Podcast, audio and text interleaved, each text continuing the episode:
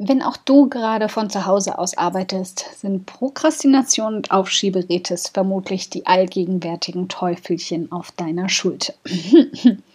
Ich sitze, während ich gerade mit dir rede, sehr unspektakulär im Schlabberpulli an meinem Schreibtisch und habe vorher zwei Stunden mehr oder weniger damit vertrödelt, mich endlich zur Aufzeichnung dieser Folge zu bewegen.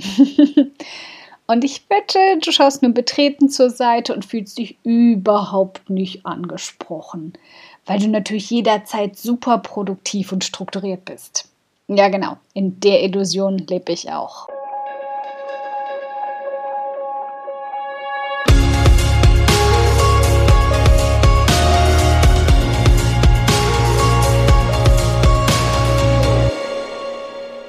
Hi, ich bin Karina, Gründerin von Pink Kompass um 180 Grad und der Feminine Jazz und teile hier im um 180 Grad Audioblog alles mit dir, was in meiner Selbstständigkeit funktioniert und was nicht. Wir knacken meine Strategien rund um Marketing und Mindset, denn Erfolg beginnt in deinem Kopf.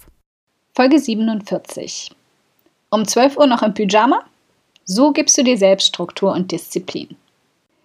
Die Realität ist gerade aktuell also oft ein täglicher kleiner Kampf, bis du endlich im Flow bist. Bis der Artikel läuft, die Aufträge abgeschlossen werden können und die Kreativität aus irgendeiner Ecke angeflogen kommt. Und bis dahin verbringst du die Zeit mit Essen, Snacken, Aufräumen, Sortieren, Facebook, Google, Nachrichten und allem, was sich auch nur annähernd zur Ableckung anbietet. Ich weiß das so genau, weil es mir auch so geht. An drei von sieben Tagen die Woche springe ich aus dem Bett und bin absolut motiviert, starte voll durch und schaffe mein Tagespensum locker und entspannt. An den anderen Tagen, wenn ich nicht komplett frei nehme, brauche ich Tricks, Selbstsabotage und strikte Selbstdisziplin mit mir selbst, um zumindest die Hälfte meiner Aufgaben zu erledigen. Doppelt gemoppelt für bessere Hilfe. Ich lasse dich also nun mal hinter die produktive Fassade blicken und zeige dir meine Tools und Kniffe, mit denen du mehr in weniger Zeit erledigt bekommst und gleichzeitig disziplinierter arbeitest. Loslegen. Aller Anfang ist schwer und das gilt für uns als Selbstständige im Grunde jeden Morgen.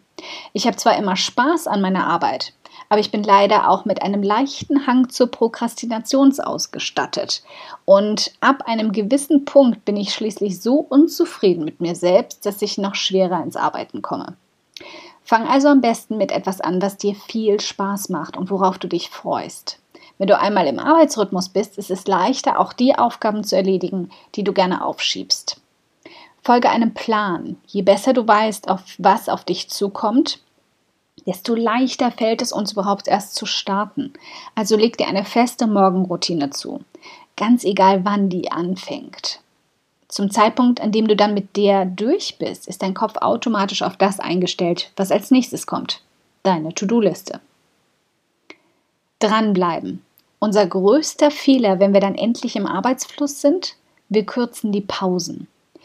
Denn die Angst danach, den Kampf gegen die Prokrastination wieder aufnehmen zu müssen, ist einfach zu groß. Aber damit provozierst du lediglich, dass dein Kopf nach zwei bis drei Stunden völlig dicht macht, du überhaupt nichts mehr geschafft bekommst und das Denken zur Qual wird. Egal also, ob du mit einem simplen Wecker, der Pomodoro-Technik oder dem Tool Timeout arbeitest, gönn dir selbst mindestens alle 30 Minuten eine kleine Pause von ein paar Minuten und nach spätestens zwei Stunden einen Snack, frische Luft oder sogar mal Treppen steigen, um wieder Sauerstoff ins Hirn zu pumpen. Deine Angst ist aber auch nicht unbegründet. Ich neige nach diesen Auszeiten immer dazu, dann doch mal kurz in die sozialen Kanäle zu huschen oder hier und da im Internet auf der nächsten Welle zu surfen. Deshalb an Tagen, an denen es wirklich schlecht um deine Disziplin steht, solltest du Tools wie Self-Control oder Freedom nutzen. Damit kann ich dann auch den tiefsten Schweinehund K.O. schlagen. Aber egal, wie viel du auch zu tun hast, merk dir eines. Kreativität kannst du nicht erzwingen. Wenn du also bis 15 Uhr immer noch nichts auf die Reihe bekommen hast, dann lass es gut sein. Mach den Laptop zu und nutz den Tag für andere Dinge.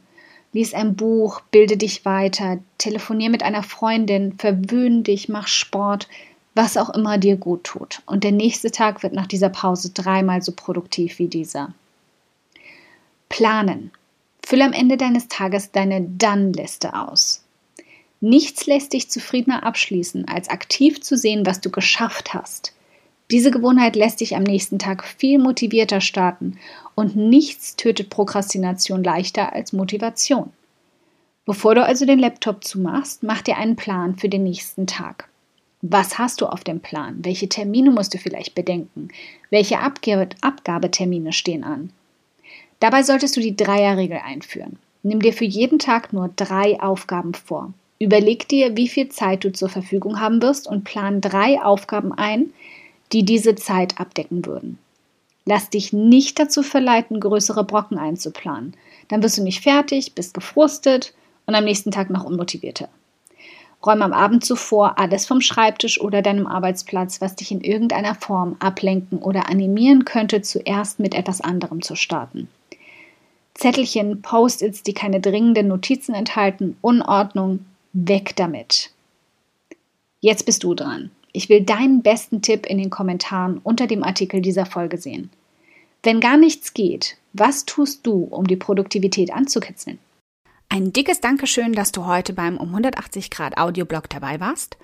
Und falls du noch mehr knackiges Marketingwissen oder Mindset- und Motivationskicks brauchst, schau auf podcast.um180grad.de nach weiteren Episoden oder direkt auf www.um180grad.de in über 100 hilfreiche Artikel rein. Wenn du eine Frage hast, die dir auf der Seele brennt und die du gern für eine Podcast-Folge vorschlagen möchtest, dann schick sie mir jederzeit an podcastwunsch.um180grad.de. Ich freue mich schon darauf.